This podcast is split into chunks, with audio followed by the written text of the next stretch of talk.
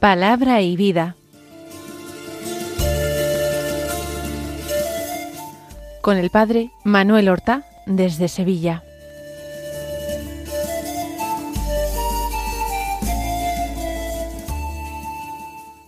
En el nombre del Padre y del Hijo y del Espíritu Santo.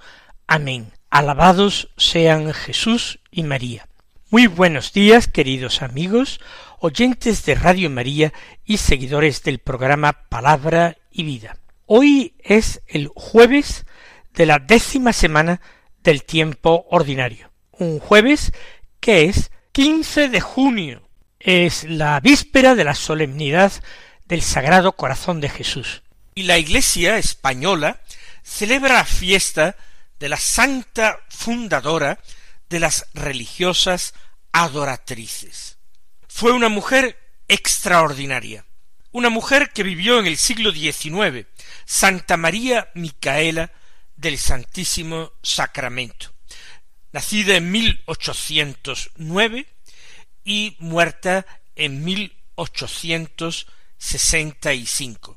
Nació en Madrid y ella descubrió pronto su vocación. No vamos a contar exactamente cómo, en qué circunstancias, pero mm, el contacto con el, el, hospital de San Juan de Dios tuvo algo que ver en esto y en el deseo de entregarse a la educación de la juventud más socialmente desfavorecida. Fue un alma profundamente eucarística. No sólo adoró a Jesús Eucaristía, sino que vivió eucarísticamente, haciendo de toda su vida una ofrenda a Dios en unión con Jesucristo. Fundó la congregación religiosa de las adoratrices, esclavas del Santísimo Sacramento y de la caridad, y precisamente murió en Valencia cuando atendía a los enfermos de la epidemia de cólera que se había eh, desencadenado. Murió el 24 de agosto del año 1865, víctima de la caridad. Murió igualmente de una forma eucarística. Pues vamos a escuchar la palabra de Dios que se proclama en la liturgia de la misa de hoy. De nuevo en el capítulo quinto del Evangelio de San Mateo. Hoy leemos los versículos veinte al veintiséis, que dicen así. En aquel tiempo dijo Jesús a sus discípulos, Si vuestra justicia no es mayor que la de los escribas y fariseos, no entraréis en el reino de los cielos. Habéis oído que se dijo a los antiguos, No matarás y el que mate será reo de juicio. Pero yo os digo, todo el que se deja llevar de la cólera contra su hermano será procesado. Y si uno llama a su hermano imbécil, tendrá que comparecer ante el Sanedrín. Y si lo llama necio, merecerá condena de la gehenna del fuego. Por tanto, si cuando vas a presentar tu ofrenda sobre el altar te acuerdas allí mismo de que tu hermano tiene quejas contra ti, deja allí tu ofrenda ante el altar y vete primero a reconciliarte con tu hermano, y entonces vuelve a presentar tu ofrenda. Con el que te pone pleito procura arreglarte enseguida, mientras vais todavía de camino, no sea que te entregue al juez y el juez al alguacil y te metan en la cárcel. En verdad te digo que no saldrás de allí hasta que hayas pagado el último céntimo. El contexto de estas enseñanzas ya lo conocemos. Es Jesús que ha subido al monte, a la montaña, allí se ha sentado, sus discípulos le han rodeado, le han rodeado porque le han seguido allá donde iba Jesús, aunque fuera un camino cuesta arriba, y todos están pendientes de las palabras de gracia que salen de sus labios, como en otro lugar afirma el Evangelio. Es tan nueva la enseñanza de Jesús, tan fresca, es tan diferente, tan llena de autoridad, tan llena de rotundidad, que la gente escucha al Señor embelesada. Él sí tiene verdaderamente palabras de vida. Y atrae a todas las gentes, sabios e ignorantes, grandes y pequeños. Atrae también a los pecadores y a aquellos con los que la buena gente de Israel, los justos de Israel, no querrían juntarse para no contaminarse.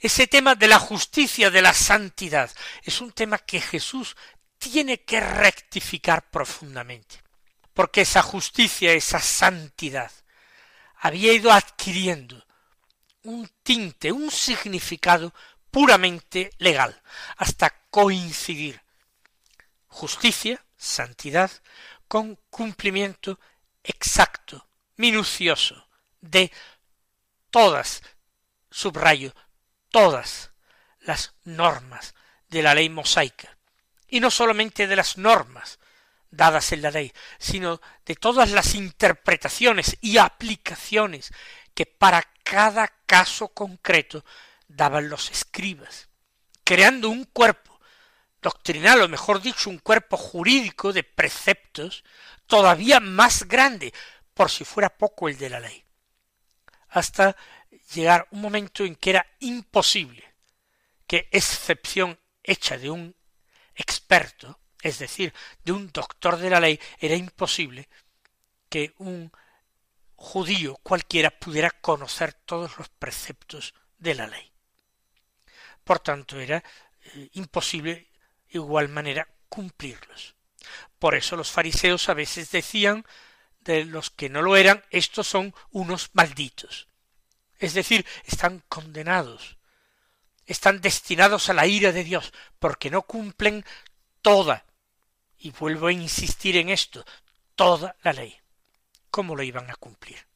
Si ellos no paraban de ampliarla y ampliarla hasta con preceptos mínimos que suponían una muy dudosa, muy objetable interpretación o desarrollo de la ley. Pues en el Evangelio que hemos escuchado hoy, Jesús comienza dando una primera enseñanza a partir de este tema. Si vuestra justicia no es mayor que la de los escribas y fariseos, no entraréis en el reino de los cielos. ¿Se dan ustedes cuenta de lo terrible de esta afirmación?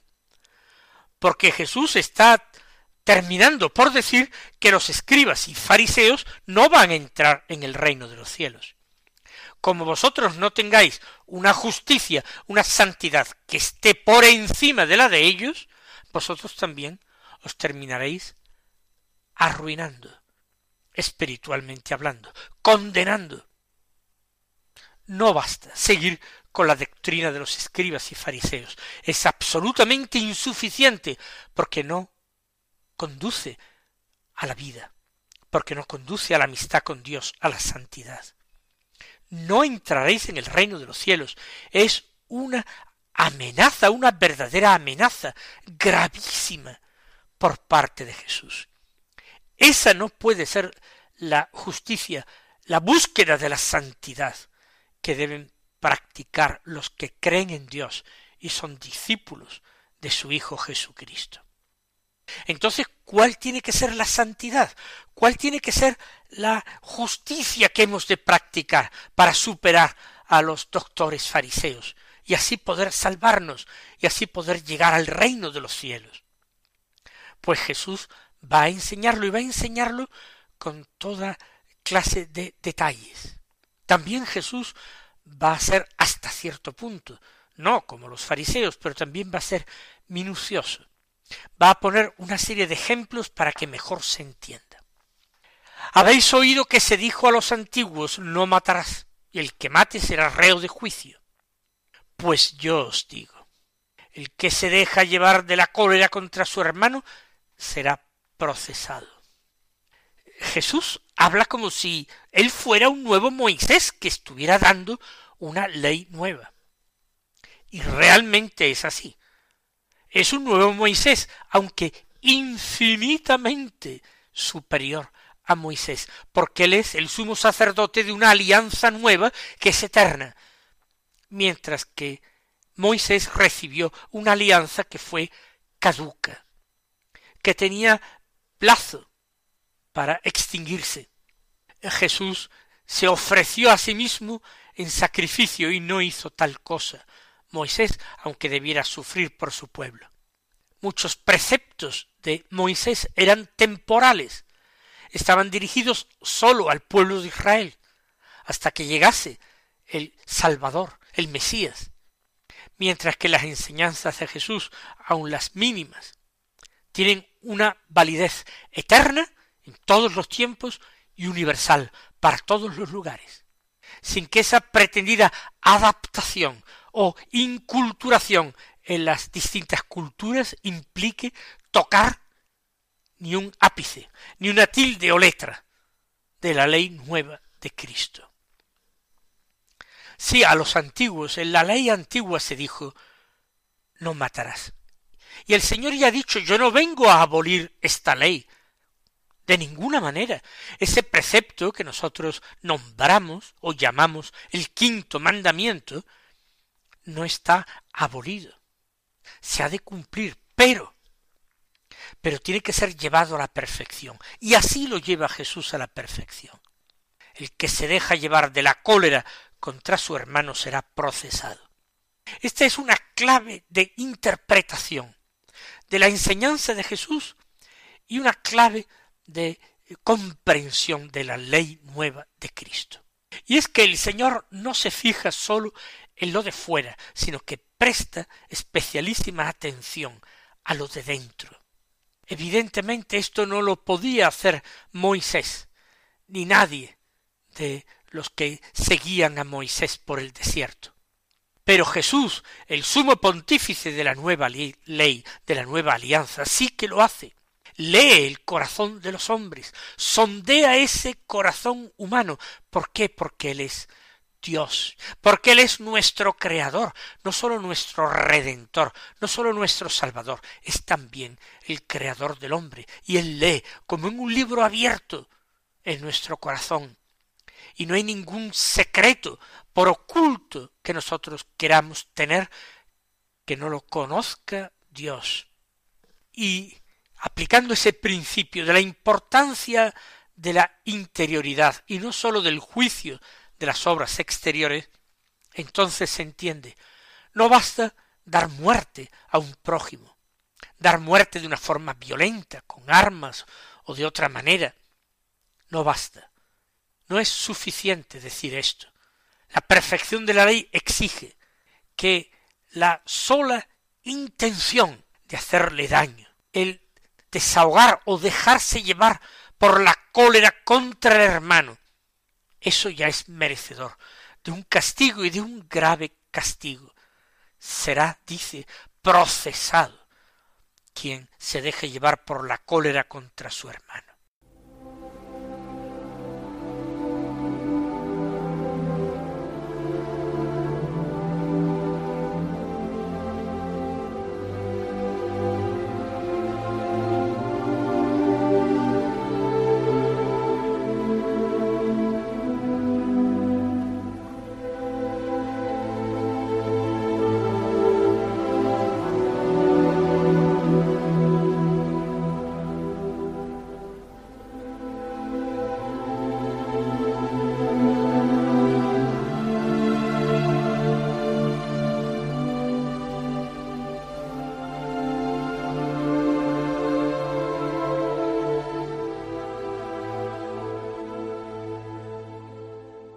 Sigue poniendo el ejemplo, y quien le llame eh, imbécil tendrá que comparecer ante el Senedrín, como si fuera eso un crimen grave, de los que exigía realmente la comparecencia ante ese órgano superior legislativo y judicial de Israel.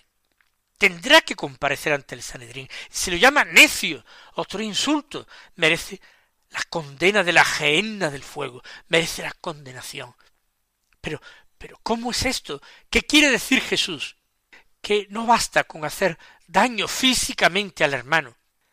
no solamente no darle muerte, no solamente no hacerle daño, es que ni siquiera dejarse llevar por la cólera con él, desahogarse, por ejemplo, con insultos, ejemplo que ha puesto Jesús, que ni siquiera implica ningún golpe ni otro perjuicio, no, ya solamente los insultos son un pecado grave contra el amor. Cuando se dicen movidos por la cólera, movidos por el odio, eso merece un juicio y una condena. Y una condena no a pagar una pequeña multa, sino a la gehenna del fuego. La gehenna era una puerta de Jerusalén que daba sobre un valle que era el vertedero de basuras de Jerusalén. Cómo se quemaban estas basuras, el lugar siempre era maloliente, lleno de humo. Allí, como dice Jesús, el gusano no muere y el fuego no se apaga, continuamente había unas u otras porciones en uno u otro lugar de la genna ardiendo, mal olor y humo. Pestilencia, por eso se compara en la escritura con el infierno. Jesús también dirá, del infierno que es un lugar donde el fuego no se apaga ni el gusano muere, lo está comparando con la gehenna de Jerusalén. Pues si lo llama a su hermano necio, merece la gehenna del fuego, merece que lo echen allí, merece ir al infierno. Son palabras muy duras, son palabras verdaderamente fuertes. Hasta qué punto el Señor sitúa en el vértice de todo la ley, como clave de interpretación y de comprensión de toda la ley, el mandamiento del amor al prójimo. Y el discípulo de Jesús lo tiene que vivir hasta la exigencia que el Señor mismo marcó. Amarás a tu prójimo como yo te he amado a ti. Ya la antigua ley decía amarás a tu prójimo como a ti mismo.